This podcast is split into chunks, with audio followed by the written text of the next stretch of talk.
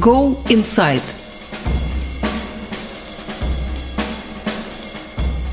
Добрый день, с вами подкаст Go Inside, и сегодня нашим гостем является экономист Сергей Гуриев. Добрый день, Сергей. Добрый день, Роман. Да, меня, собственно, зовут Роман Доброхотов, я шеф-редактор, и сегодня у нас особенно интересная тема. Дело в том, что ровно 30 лет назад э, Верховный Совет дал, нет, неправильно, съезд народных депутатов СССР даже, дал Борису Ельцину мандат на беспрецедентные экономические преобразования для перехода от социализму к рынку, ставшее таким началом ускоренных экономических реформ. А вскоре после этого решения были либерализованы цены, был проведен еще еще ряд реформ, но самое главное, что по сути именно вот после этого решения рухнул самый главный оплот э, социалистической экономики, а именно э, государственные цены, и начал работать рынок более или менее в полную силу. И это очень интересный эксперимент э, для изучения экономистами, но это также очень интересная историческая веха, которая до сих пор, как мне кажется, оказывает влияние и на политику, и на менталитет людей. Поэтому интересно вернуться к этой дате и попытаться обсудить все-таки, что было сделано так, что было сделано не так, и были, были ли какие-то вообще альтернативы у развития российской истории в тот период. Вот, Сергей, давайте вернемся на секунду в ноябрь 91 э, года. Вот если исходить из этой точки отсчета, то можно ли сказать, что тогда у э, властей был принципиально какой-то другой выбор, была возможность не отпускать цены и попытаться более градуалистически менять экономику, а не методом шоковой терапии? Роман, спасибо. Это действительно очень важный вопрос, который продолжает обсуждаться экономистами и другими общественными науками. В ноябре 1991 года выбора уже практически не было. Надо понимать, что в бюджете не было денег, страна была обанкрочена, в Сбербанке не было денег, все эти деньги были потрачены, и более того, нельзя было даже взять взаймы. Советский Союз, э, который начал реформироваться за 6 лет до этого Михаилом Горбачевым, улучшился настолько, как сказал Виктор Пелевин, что перешел в нирвану. Ему перестали давать деньги взаймы, дефицит бюджета вышел из-под контроля, дефицит товаров вышел из-под контроля, и все понимали, что так или иначе необходимы, необходимы рыночные реформы. В этот момент, э, наверное, уже поздно говорить о том, что можно было сделать что-то более-менее постепенно. После этого момента было сделано много других ошибок, но в этот момент очевидно, что нужно было освобождать цены просто потому, что Купить было ничего нельзя, был большой дефицит. Вы человек молодой, я на самом деле хорошо помню, как был устроен 91 год, например, в Москве. Вы приходите в магазин, там ничего нет. Вы приходите купить сыр, и сыр в Москве можно купить в одном магазине. Я жил в городе Долгопрудный, в общежитии Московского физико-технического института. Я приходил в магазин в городе Долгопрудном, там был один товар. Я очень хорошо помню, это была такая консервная банка – салат из дальневосточной морской капусты, и из него продавцы строили пирамиды, его никто не покупал, и действительно это выглядело как э, объект современного искусства, но не как магазин. Поэтому, конечно, реформы были необходимы, а отпуск цен был, был неизбежностью, но и до этого, и после этого было сделано много ошибок. Собственно, ноябрь 91 года – это скорее такое исключение, но и то, что делалось до этого, и то, что делалось после этого, можно было сделать по-другому. Да, ну сейчас мы к этому вернемся, но я хотел э, все-таки опровергнуть тезис о том, что люди моего возраста ничего не помнят. Наоборот, как раз у нас самые яркие, наверное, воспоминания у нашего поколения, потому что детей тогда ставили в очереди, поскольку было очередей много, и надо было всех детей расставить по разным очередям, чтобы успеть э, что-то купить. И поэтому самое яркое воспоминание детства – это как раз когда ты стоишь в очереди, и она подходит к кассе, и вот это вот кошмар детства, то, что сейчас ты к кассе подойдешь, а мамы еще нет, она где-то еще там стоит и про тебя забыла. Поэтому у нас тоже яркие воспоминания есть. Но и, и действительно, вот из того, что если почитать там Егора Гайдара, как он вспоминает, когда он возглавил правительство и стал получать сводки из регионов, там сводки там о том, что там зерна осталось там на два дня, там, других продуктов там, на, на неделю и так далее, и так далее. То есть было ощущение того, что наступает какой-то коллапс. Ну, а давайте пофантазируем на секунду. Что было бы действительно в Советском Союзе, если бы цены не отпустили, если бы не было этой реформы? Что бы произошло тогда де-факто? Дело в том, что у производителей и продавцов не было стимула продавать эти продукты по заниженным ценам. В принципе, государство могло, как оно и делало до этого, взять валюту, закупить еды за границей и раздать их людям, ну или продать по заниженным ценам. Проблема была только в том, что валюты уже не было, в резервах ничего не было, в валютных резервах ничего не было, и э, в долг больше никто не давал. Поэтому была альтернатива ввести что-то вроде военного коммунизма. Да, вы помните, что э, большевики ставили самые разные эксперименты, в том числе начинали с того, что называлось военный коммунизм, когда они просто силой отбирали еду у тех, у кого эта еда была. В некотором роде попытка устроить военный переворот в августе 1991 года показала, что общество к такому решению не готово.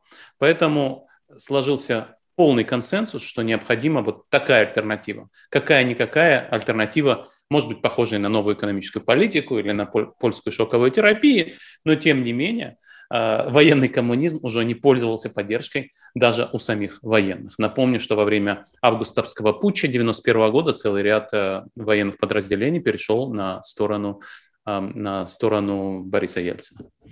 Если тогда сделать а, пару шагов назад, вот как вы считаете, с какого года а, существования Советского Союза еще было не поздно начать такие реформы, чтобы они были достаточно безболезненными, чтобы переход к рынку был с наименьшими потерями для населения для ВВП? Здесь есть два ответа. Один ответ, и вот, собственно, вы упомянули книгу Егора Гайдара, он много говорит о косыгинских реформах. Он говорит о том, что после Сталина элиты так или иначе пытались думать, как без страха управлять такой страной.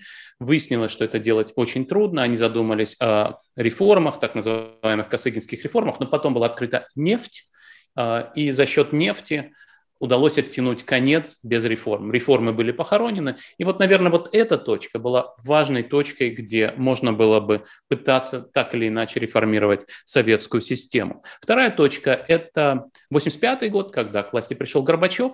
И если вы читаете биографию Горбачева, читаете то, что он делал, как он разговаривал с помощником, что делали помощники, читайте речи Горбачева, то выясняется, что Горбачев был противником шоковой терапии. Он хотел сделать что-то вроде китайских реформ. Он прислушивался к своим советникам, которые ему рассказывали, как устроены китайские реформы. Горбачев ездил в Китай. Это был первый государственный визит за много десятилетий со стороны советского лидера, который приехал в Пекин. Э, он собирался выступить на площади Тяньаньмэнь буквально за э, две недели до известных событий. Ему не удалось там выступить именно поэтому, потому что там уже были протестующие.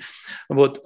И Горбачев думал над тем, можно ли провести китайские реформы. Но на самом деле выглядит так, что было уже поздно, было слишком много групп интересов, которые были против рыночных э, реформ или квазирыночных реформ, или китайских реформ. И, кроме того, не хватало еще компетентности верхнего руководящего слоя. Это тоже не баг, а фича системы, если вы хотите. Это не случайно, что на самом верху коммунистического руководства не было людей, которые понимают, как проводить реформы, как устроен рынок, потому что туда отбирались люди по другим признакам.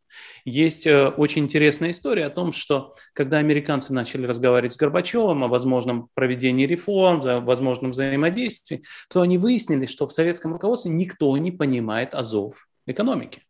И есть история о том, что госсекретарь Джеймс Бейкер – нет, Джордж Шульц, Джордж Шульц, э, Джордж Шульц, э, который был и министром финансов, и э, госсекретарем, ездил в Москву и проводил там семинары для Горбачева и его помощников по экономике. Это был в прошлом профессор экономики в MIT Джордж Шульц, который недавно умер в возрасте, мне кажется, 100 лет. Так вот, история заключалась в том, что было поздно, в том числе и потому, что система управления не была готова меняться и не знала, как нужно меняться. При этом всем было понятно, что дальше жить нельзя. Когда люди говорят о том, а вот почему реформатор не проводит эти реформы, почему он боится вот таких и таких групп интересов, часто говорят, что группы интересов могут организовать какой-нибудь переворот и снести реформатора, если он затронет их деньги, власть, ресурсы, влияние. И здесь как раз э, в истории про Горбачева мы можем дать ответ на этот вопрос. Действительно, эти группы интересов в конце концов провели этот самый путь. И в этом смысле эта угроза не теоретическая, не абстрактная. Горбачев правильно их боялся. Они оказались достаточно сильными. И в конце концов он потерял власть именно потому, что он пытался провести федеративную реформу.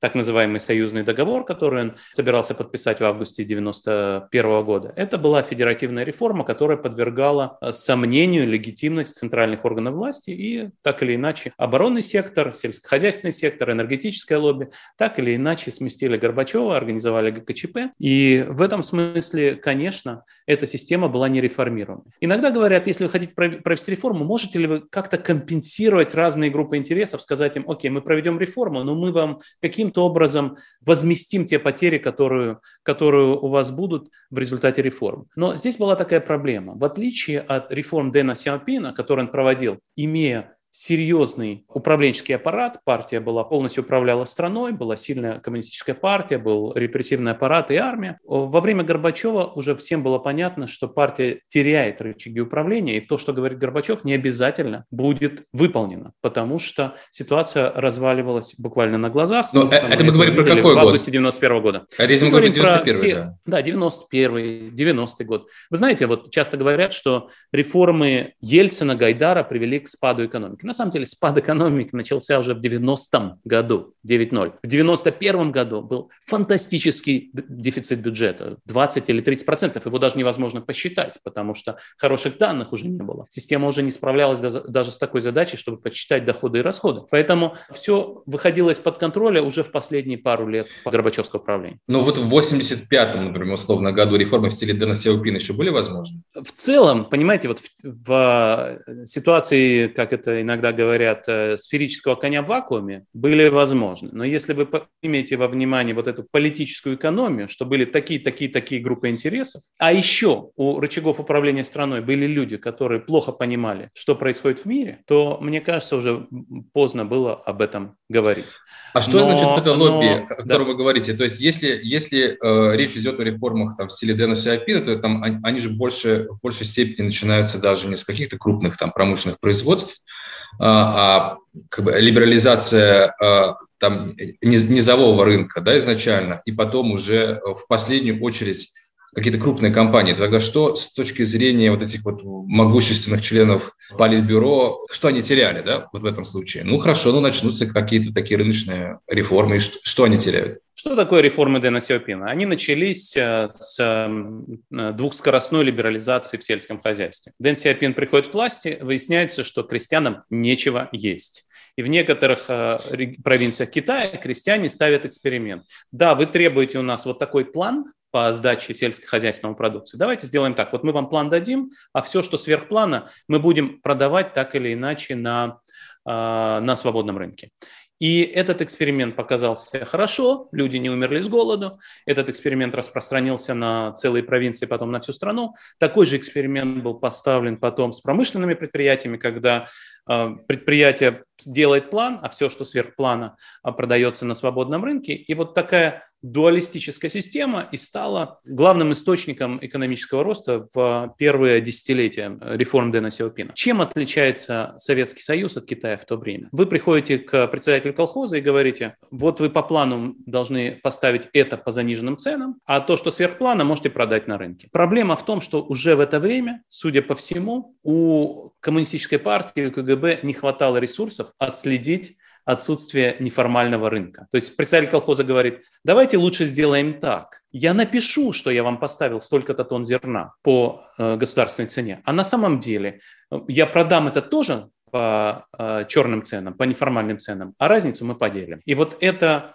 неверие в идеалы коммунизма, извините за, за такую вещь, отсутствие сильного репрессивного аппарата, коррумпированность, ржа, которая разъедала все общество, опять-таки, что можно делать? Все видели, что плановая экономика не работает, поэтому возникали те самые цеховики, многие из которых стали потом лидерами путинской экономики, сначала ельцинской, а потом путинской экономики, возникали центры научно-технического творчества молодежи. Многие из руководителей этих центров стали потом, опять-таки, ельцинскими олигархами. В общем, люди так или иначе пытались заработать и ввести вот эту жесткую систему, где все-таки вы какую-то долю экономики поддерживаете в заниженных ценах, плановой системе, вот это оказалось очень трудно остановить, потому, и в этом смысле уже было достаточно поздно. И та попытка, которую предпринял ГКЧП, она в некотором роде говорила, давайте вернемся на советские рельсы. Но выяснилось, что никто не вышел защищать ГКЧП. Люди понимали, что эта система идеологически обанкротилась, а потом даже, обанкротилась. Даже если себе представить такой сценарий, что при попытке введения реформ в стиле Дана Сайпина в начале, в середине 80-х, да, когда Горбачев пришел к власти, что э, эта система была бы в значительной степени коррумпирована, это бы означало бы, что она бы была бы даже, по сути, еще более рыночной, чем, э, чем реформа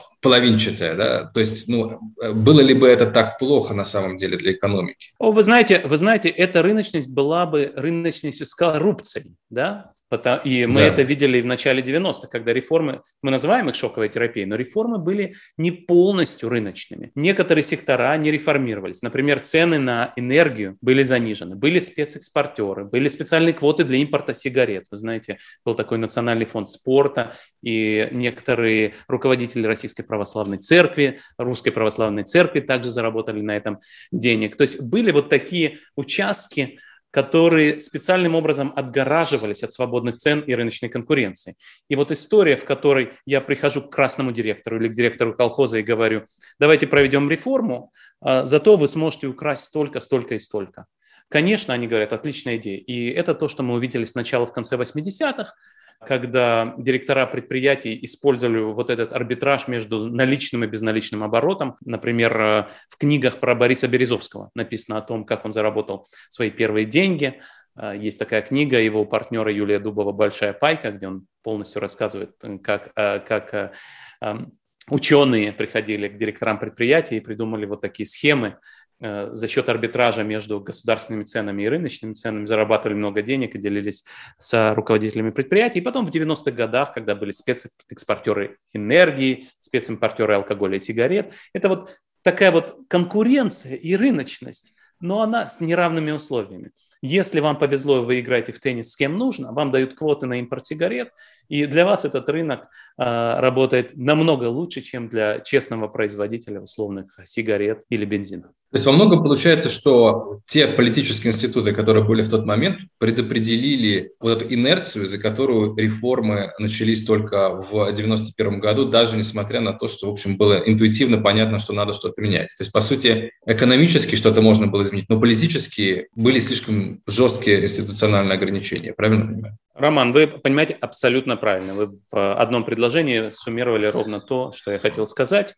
Есть еще очень важная вещь. Надо понимать, что ощущение, что так жить нельзя, было и снизу, и сверху. Об этом не писали в газетах в 1985 году, тогда не было YouTube, тогда не было подкастов, но тем не менее это ощущение было везде. Люди ездили в электричках за колбасой в Москву, население спивалось. Я вот разговаривал с Михаилом Горбачевым лет 10 назад и задавал ему вопросы, откуда взялась, например, антиалкогольная кампания. И Горбачев говорил, что до того, как он пришел к власти, все Политбюро уже хорошо понимало и думало, что что-то надо делать. Все Политбюро говорило о том, что народ спивается, и из деревень, и из городов жены алкоголиков писали в Политбюро письма и говорили, что-то надо делать. И действительно, если вы посмотрите на данные о здоровье, вы видите, что э, мужская смертность начала э, расти, и мужская продолжительность жизни начала снижаться до 1985 года. Горбачевская антиалкогольная кампания помогла остановить этот тренд, спасла несколько миллионов жизней. После того, как э, эта а, антиалкогольная кампания закончилась, мужская смертность опять начала расти.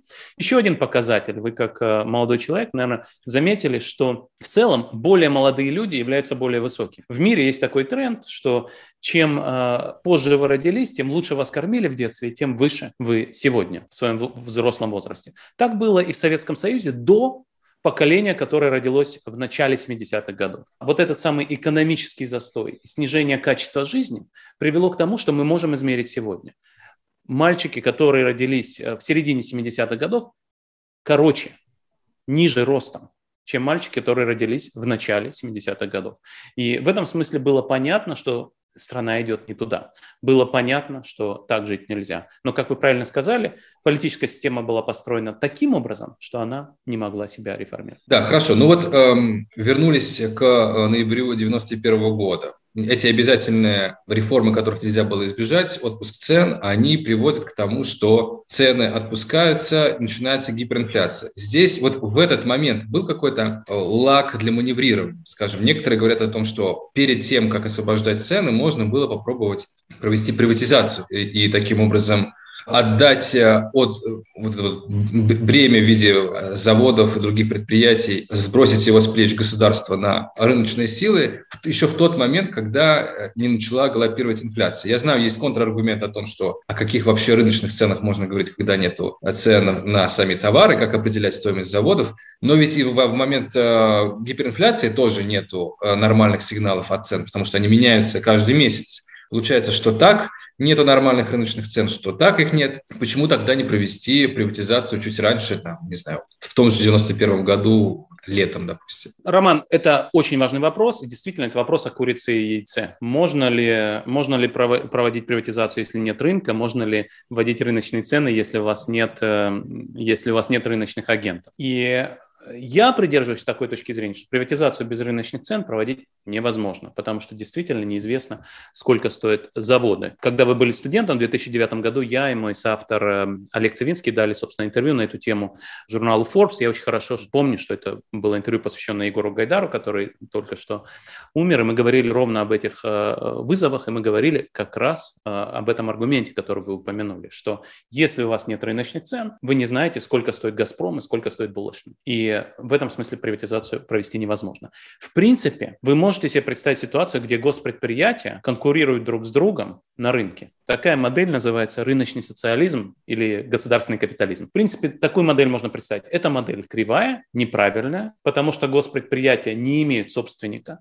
и поэтому конкурируют неправильно. Но, по крайней мере, мы знаем, сколько стоит хлеб, и сколько стоит газ. В долгосрочной перспективе эти цены искажены тоже, потому что, грубо говоря, «Газпром» инвестирует неэффективным способом, поэтому цена на газ будет следствием этих самых э, газпромовских ошибок. Но тем не менее здесь и сейчас, по крайней мере, понятно, сколько вот этот сегодняшний Газпром и это сегодняшняя булочная, и этот сегодняшний хлебозавод должны стоить. И в этом смысле нужно было освободить цены. После этого нужно было провести макроэкономическую стабилизацию, которая в России заняла несколько лет а в Центральной Восточной Европе прошла гораздо быстрее. И, конечно, нужно было проводить приватизацию после а, проведения а, макроэкономической стабилизации. Опять-таки, в России, так как стабилизация заняла дольше, приватизация в некотором роде проходила еще до того, как цены успокоились, как хоть каким-то образом можно было рассуждать в терминах, насколько вырастут цены в этом году, а не только в, на этой неделе. Да?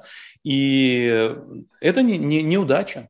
Плохо, что с инфляцией не удалось справиться за полгода, что борьба с инфляцией заняла несколько лет. Это в том числе связано с тем, что Центральным банком руководили люди, которые не понимали важность низкой инфляции, и вот та самая команда реформаторов, Гайдара и так далее, она не имела контроля над Центральным банком. Центральным банком управляли другие люди, которые ставили эксперименты, как писал Егор Гайдар, а, руководитель Центрального банка того времени, это было самое дорогое обучение центрального банкира макроэкономики. Виктор Герасимов, если не ошибаюсь, был тогда, да, у нас а, возглавлял да. Центральный банк. А что, что именно они сделали неправильно? Как, какая основная ошибка была в управлении этим процессом? Центральный банк во всем мире – это орган, который должен бороться с инфляцией. Он не должен заниматься экономическим ростом. Центральный банк э, в России в то время просто выдавал кредиты госпредприятиям. Вот сегодня есть такая группа людей тоже в Российской Федерации, часто ее ассоциируют с Сергеем Глазевым, но он не один такой, который говорит о том, что Центральный банк должен выдавать специальные дешевые кредиты предприятиям, тогда удастся запустить экономический рост, тогда и инфляция сама снизится. Это противоречит любому макроэкономическому учебнику. И в экономической истории есть много примеров того, как люди ставили такие эксперименты, проводила, про, про, проходил раунд гиперинфляции, э, и никакого экономического роста не начиналось. Вот это была главная ошибка тех лет. Более-менее э, инфляцию удалось взять под контроль только в, середине 90-х годов. Еще одна важная проблема. Э, надо понимать, что страна обанкротилась, уровень жизни резко упал, в бюджете не было денег, поэтому все бюджетники резко, серьезно пострадали, и такого рода болезненные реформы не могут быть легитимными. Для того, чтобы была легитимность, нужно все-таки поддерживать уровень жизни учителей, врачей и работников госпредприятий.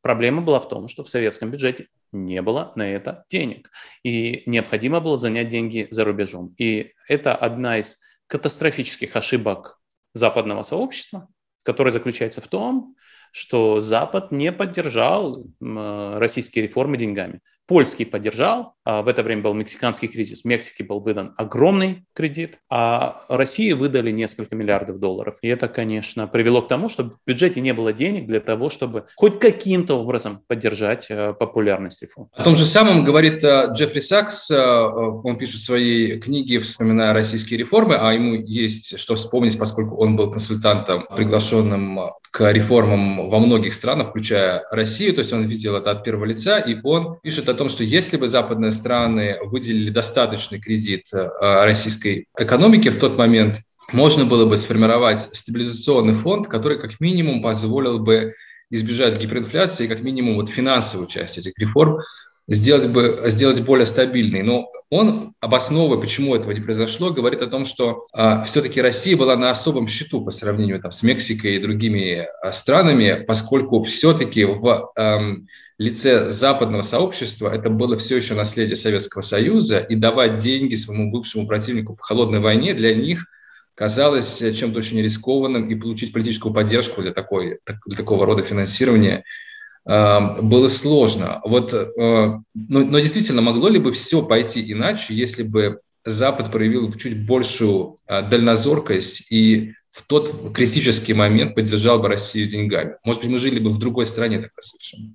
Я думаю, что здесь было несколько факторов. Это был один из очень важных факторов. Я бы назвал это не дальнозоркостью, а дальновидностью. Дальнозоркость в да, русском языке – это отрицательно коннотированный термин. Вы просто молодой человек, вы не знаете, что у э, людей среднего возраста развивается эта самая дальнозоркость, поэтому с ней так или иначе приходится бороться. И я разговаривал с Карлом Билтом, я читал его предисловие к книге Авина и Коха «Революция Гайдара». И Карл Бильд, который был после этого министром иностранных дел, а в то время был премьер-министром Швеции, собственно, обсуждает, почему разные западные страны не помогли России. И действительно, тот аргумент, о котором вы говорите, он абсолютно верен. В условном американском конгрессе было ощущение, что это враг. Это по-прежнему страна, наш противник в холодной войне. Польша, наоборот, теперь будет нашим союзником, а вот Россия нет. Вторая история заключалась в том, что в Америке были выборы, демократы республиканцы, им было не до того. Выборы были, соответственно, э, соответственно в 92 году. Япония переживала насчет Курильских островов. Германия была занята объединением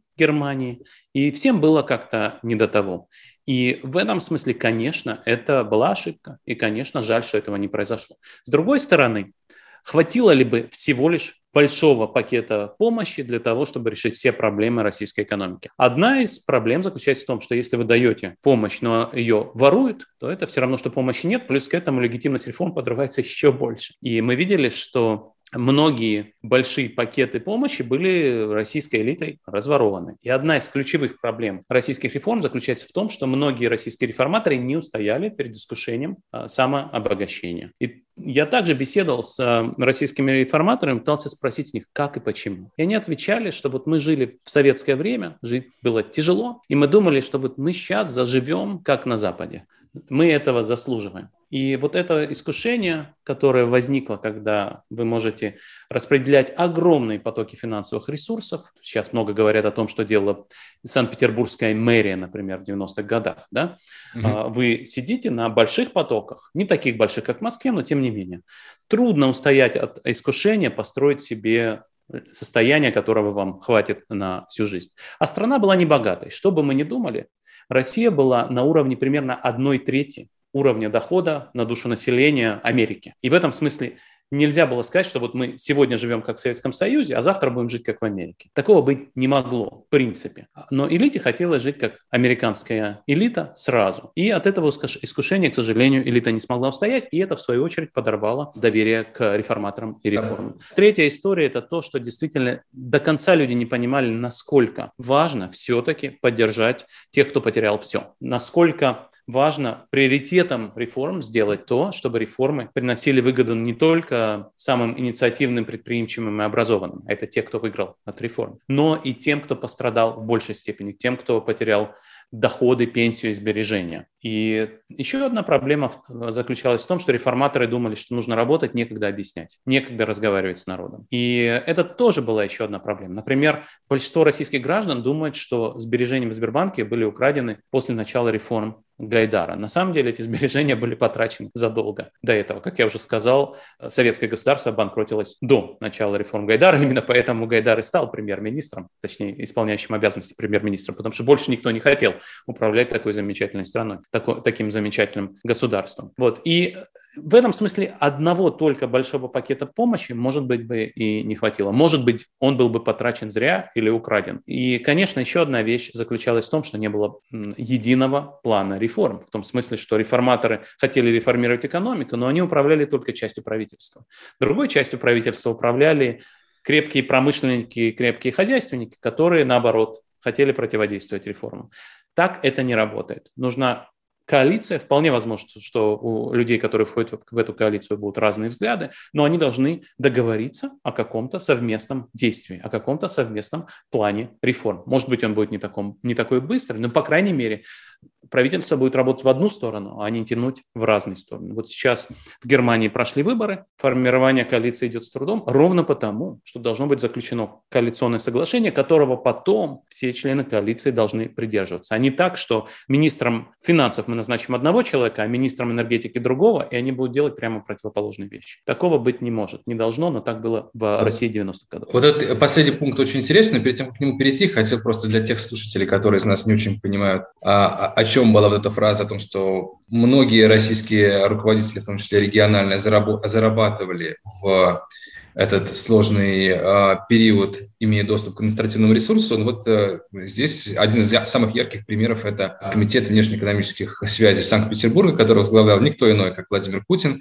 который торговал в том числе э, квотами на торговлю редкоземельных металлов. Э, об этом подробнее можно почитать в докладе Марины Салье. Э, деньги эти потом выводились за рубеж, и вообще сложно, наверное, найти хоть какой-то регион, чиновников какого-то уровня, которые не занимались вообще чем-то подобным. У каждого был какой-то свой гешефт. Хотя, кстати, конкретно вот Егора Гайдара лично, например, никто не обвиняет в подобных махинациях. Поэтому получается такая ироничная ситуация, когда люди, общество, историческая память проклинает, собственно, автора реформ Егора Гайдара, в то время как, пожалуй, из всего окружения это был один из самых честных, наверное, и лично не, не замотивированных. Я э, знал Егора Гайдара уже в нулевые годы, естественно, и все, что я знаю, говорит о том, что действительно он не использовал этот краткий период нахождения во власти для личного обогащения. Многие его заместители тоже э, остались после госслужбы небогатыми людьми. Некоторые из них ушли в бизнес ровно для того, чтобы заработать денег, потому что они не могли зарабатывать деньги в правительство.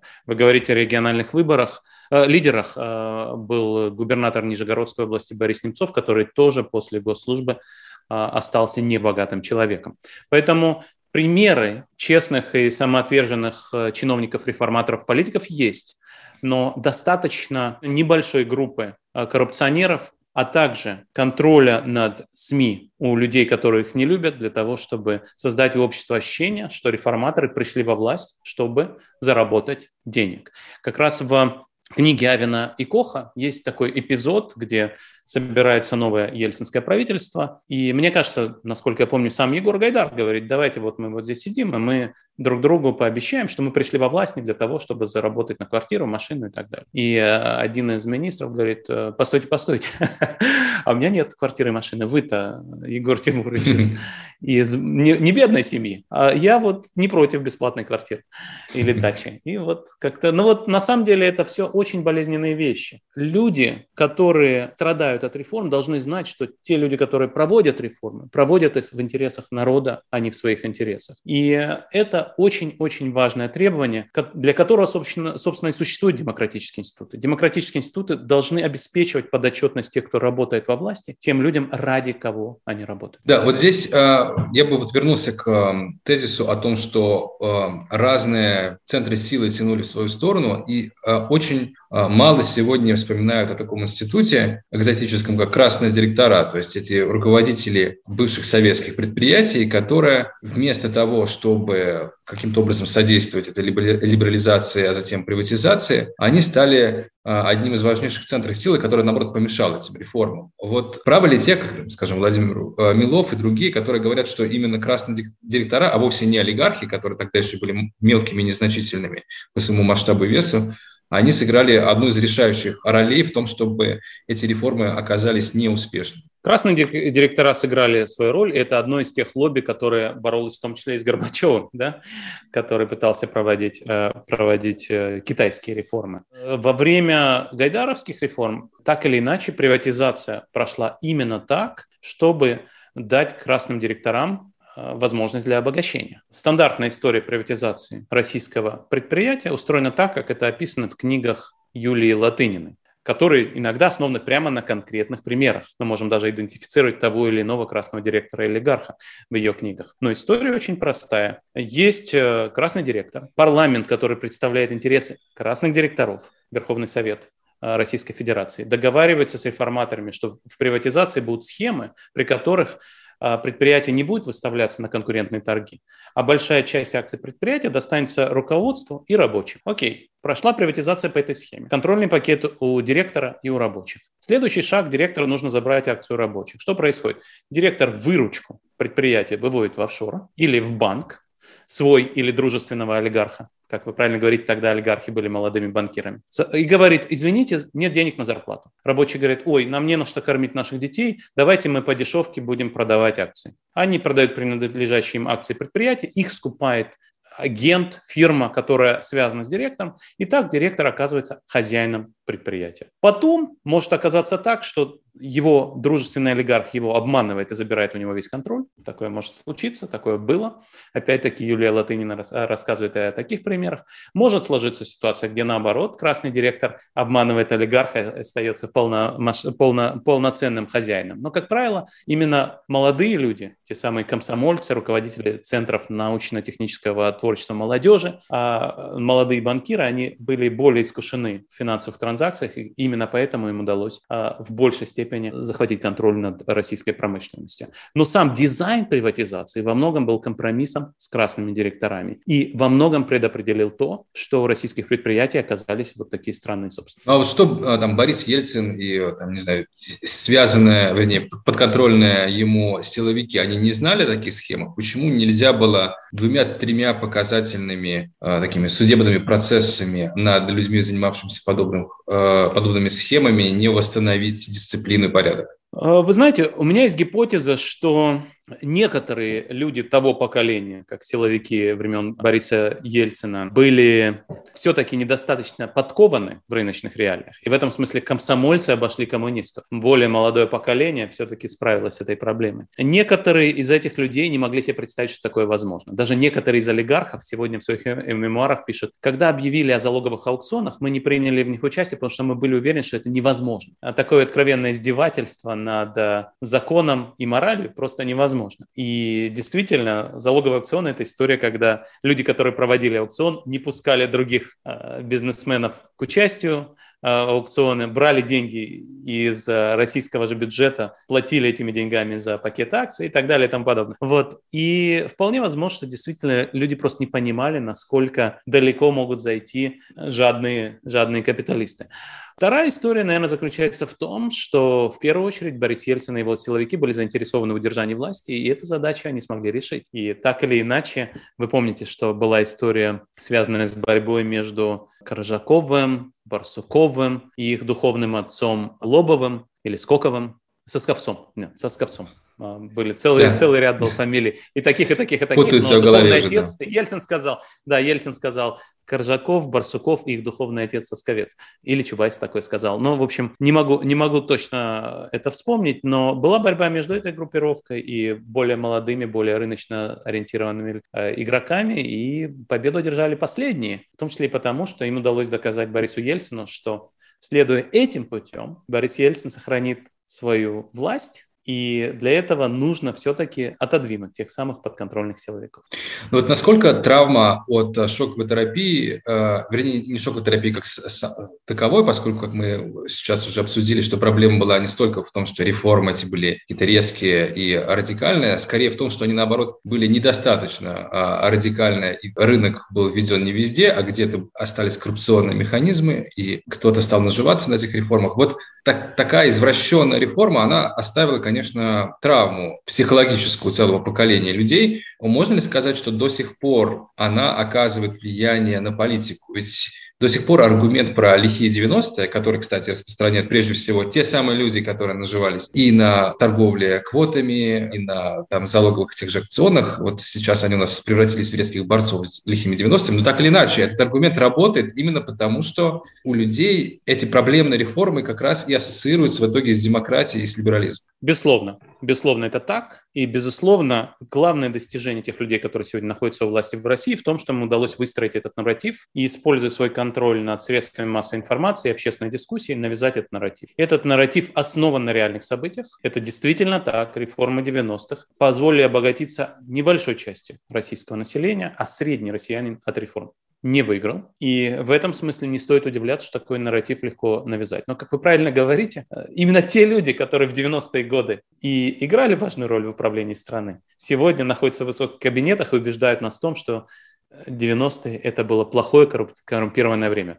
То, что я четко помню, это то, что Владимир Путин на одной из своих пресс-конференций сказал, что вот когда вот эти все либеральные оппозиционеры, Рыжков, Немцов, Милов, меня обвиняют во всем этом, они вот сами ураганили в 90-е, а теперь, значит, хотят э, быть э, честными людьми. После чего Немцов и Милов подали на него в суд, и тогда возникла такая формула, как личное оценочное суждение. А представитель Владимира Путина сказал, сказал, ну, Владимир Путин ничего не имел такого в виду. Он сказал, ну, это его личное оценочное суждение. Он не хотел на вас клеветать, ничего плохого не имел в виду. Хотя как раз условный Владимир Милов во время 90-х годов был средней руки чиновником Минэнерго стал замминистра только уже в нулевые годы. А вот Владимир Путин, как вы правильно сказали, и КГБ руководил, и был заместителем губернатора Санкт-Петербурга, и, конечно, в большей степени а, относится к той категории людей, которые поураганили в 90-е годы. Я уверен, что вся наша аудитория смотрела фильм «Дворец Путина», который э, выпустил Алексей Навальный в начале 2021 года. В этом э, фильме рассказывается то, что происходило в 90-е в Санкт-Петербурге. Я уверен, что все читатели вашего веб-сайта читали и доклад Салье, и много много другого. Но действительно факт заключается в том, что этот нарратив основан на реальных событиях, на росте коррупции и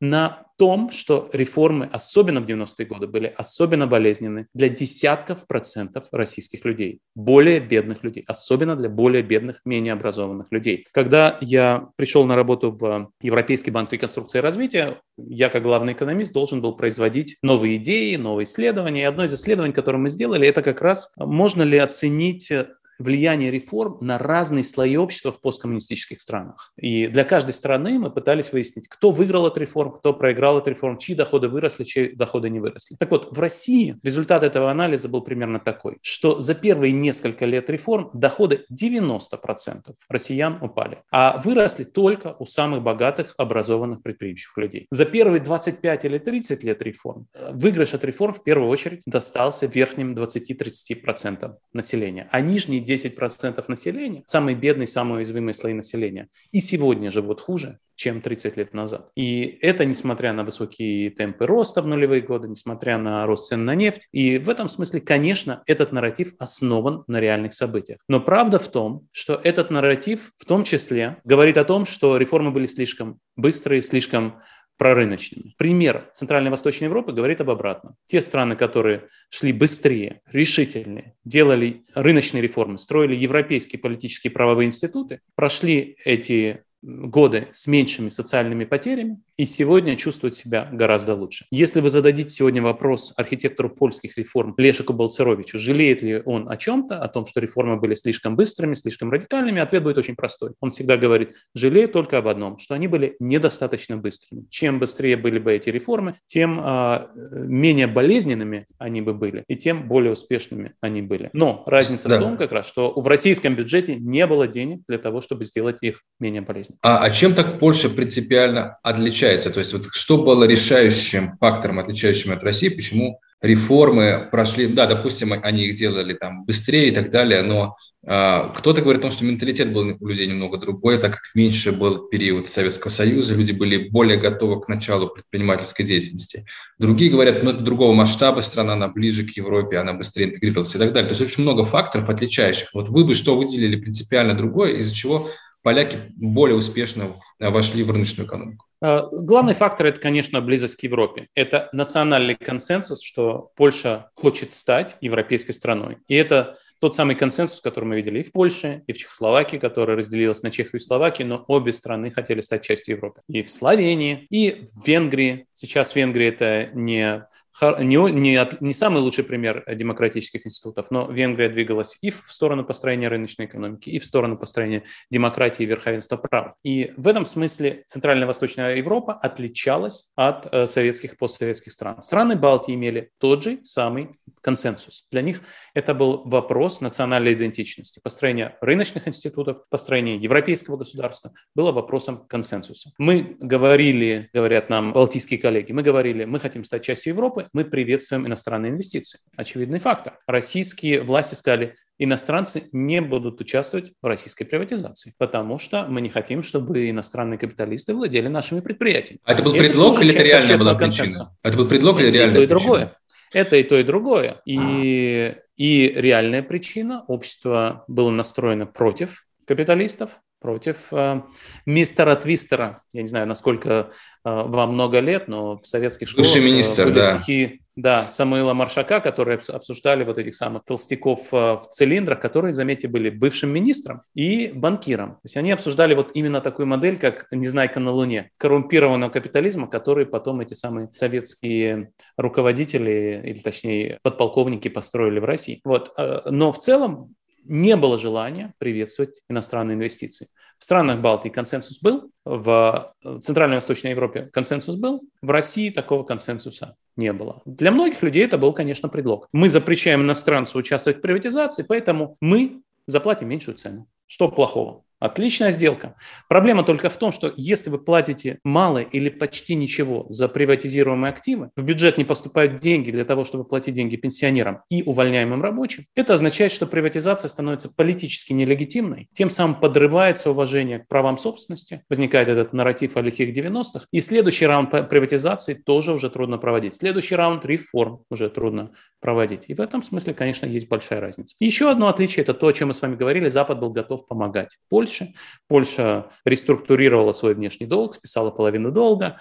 Это то, чем отличалась Центральная Восточная Европа от э, э, Советского Союза. И еще один фактор, то, о чем вы сказали. Меньшее количество времени в коммунистическом лагере, большее понимание рыночных реалий, на самом деле большая диаспора. Диаспора сыграла очень важную роль. Многие руководители посткоммунистических стран в Центральной Восточной Европе – это люди, которые выросли в Америке, в Канаде и вернулись. И это тоже важный фактор, что были люди, которые знали, как устроен мир, то время как в Советском Союзе этого, конечно, отчаянно не хватало. Кстати, когда мы говорим об вот этой вот идеологии враждебных иностранцев, которые хотят у нас отдербанить кусок, и в России построена эта концепция защиты суверенитета, а, которая на самом деле может быть, конечно, использована для защиты коррупционных средств. Но интересный в этом, в этом смысле пример Украины современной, которая вроде бы вышла из той же самой Э, советской культуры, но там сейчас один из самых мощных э, институтов борьбы с коррупцией – это НАБУ, который э, де-факто контролируется Госдепом США, и именно поэтому, именно поэтому вызывает доверие у украинцев. Они говорят, что, ну вот слушайте, этим мы не верим, там прокурору мы не верим, президенту мы не очень верим.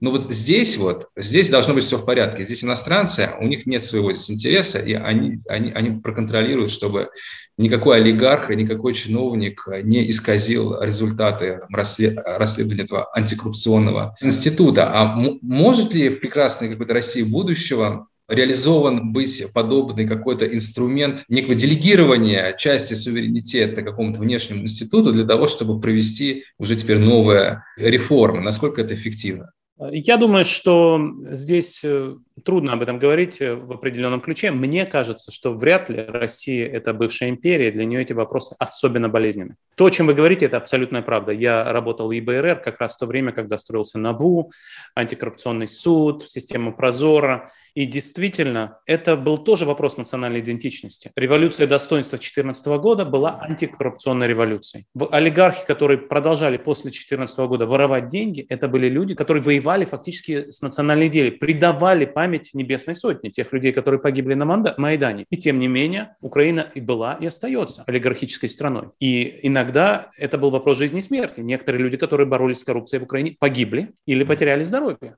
Но тем не менее, действительно, вместе с международным сообществом антикоррупционные активисты строили вот эти все институты. Некоторые из них до сих пор работают, некоторые работают, к сожалению, хуже. Но тем не менее, вы абсолютно правы, вот там это проходило именно так. И во многих других странах это проходило именно так. В Украине важную роль, например, играли независимые директора госкомпаний, независимые члены совета директоров госкомпаний именно по тем причинам, о которых вы говорите. В России, мне кажется, частично это возможно, но вряд ли Россия отдаст э, часть своего суверенитета. Иногда речь идет о том, чтобы э, вступить в какой-нибудь э, валютный союз, например, стать частью зоны евро. Тогда вы говорите, наш центральный банк не умеет управлять инфляцией, а зато во Франкфурте сидят компетентные люди. В России это не так. Во-первых, Центральный банк России умеет управлять инфляцией. Во-вторых, России не надо вступать в зону евро по фундаментальным экономическим причинам. Российская экономика и экономика зоны евро Э, не синхронизированы с точки зрения бизнес-циклов. Ну, грубо говоря, это технический термин.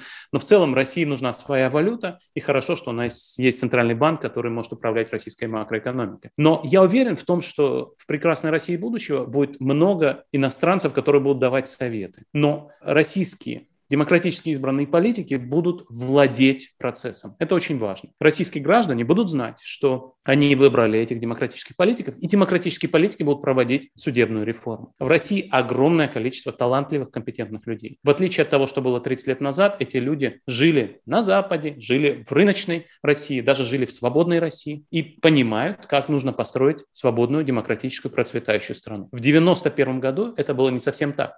Весь Советский Союз жил только в Советском Союзе. У него не было никакого другого опыта, никакой диаспоры тоже не было. И то, что мы видим сейчас, это кардинально другая ситуация. Я как видеоблогер должен вам сказать, что у меня есть YouTube-канал, на нем есть э, передача «Что же делать?».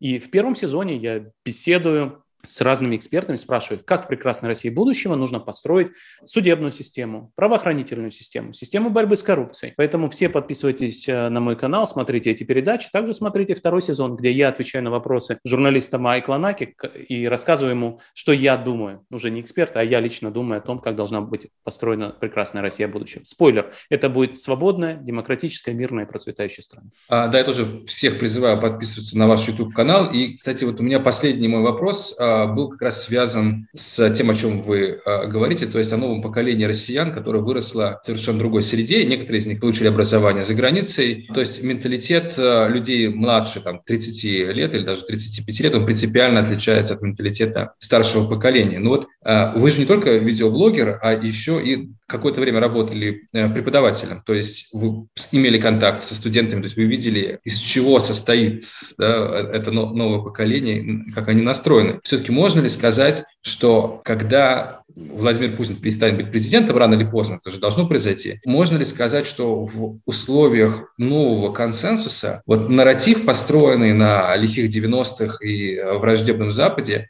проиграет конкурентную борьбу нарративу о необходимости двигаться в Европу, о демократических ценностях. Вот, или, или же все-таки пропаганда может успеть перевербовать значительную часть молодежи и перевоспитать их вот на своих курсах военно-патриотического воспитания, взрастить новый комсомол. Кто победит вот в этой конкурентной борьбе за поколение новое? А, Роман, честно скажу, я не знаю. В России построена уникальная, эффективная, уникально хорошо организованная, сложным образом устроенная машина пропаганды, которая дополняется машиной цензуры, построенной так, чтобы молодое поколение не видело грубо говоря, наш с вами, с вами разговор. А, за ретвиты или лайки подкастов или видеоблогов нежелательных организаций или экстремистских организаций может наступить ответственность в сегодняшней России. Я о вас услышал в первый раз, наверное, наши молодые зрители не знают этого, но вы встали во время выступления президента России а перед студентами сказали, что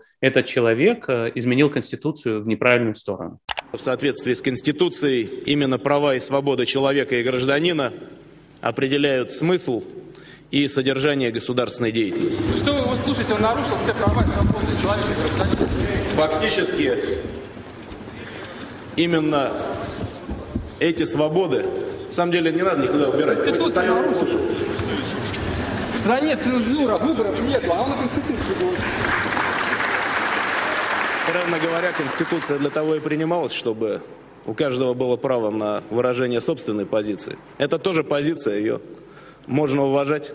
Можно ли себе представить сегодня, что какой-то студент встанет во время выступления российского президента и накричит на него? Мне кажется, что вот вы выросли в какой-то свободной стране, в другой стране, и считали, что это можно и нужно сделать. Сегодняшнее молодое поколение пока, наверное, так не думает. И это будет важное поле боя, то, что по-английски называется battleground. Важный разговор, убеждение людей в том, что лучше жить как в Европе, чем как э, в Северной Корее. И э, победа здесь не гарантирована. Но чтобы закончить на оптимистической ноте, давайте я приведу пример. В 2018 году вы еще э, жили в России, я уже нет. Но в 2018 году Россия провела чемпионат мира по футболу. Для успешного проведения чемпионата мира по футболу было необходимо выключить машину ненависти к иностранцам, выключить машину ксенофобии. И это было сделано. Все люди, которые съездили в Москву и в другие российские города, и особенно в другие российские города, о которых они раньше ничего не знали, все люди, все мои знакомые, которые съездили в Россию на чемпионат мира по футболу и вернулись, были в восторге. Они считали, что э,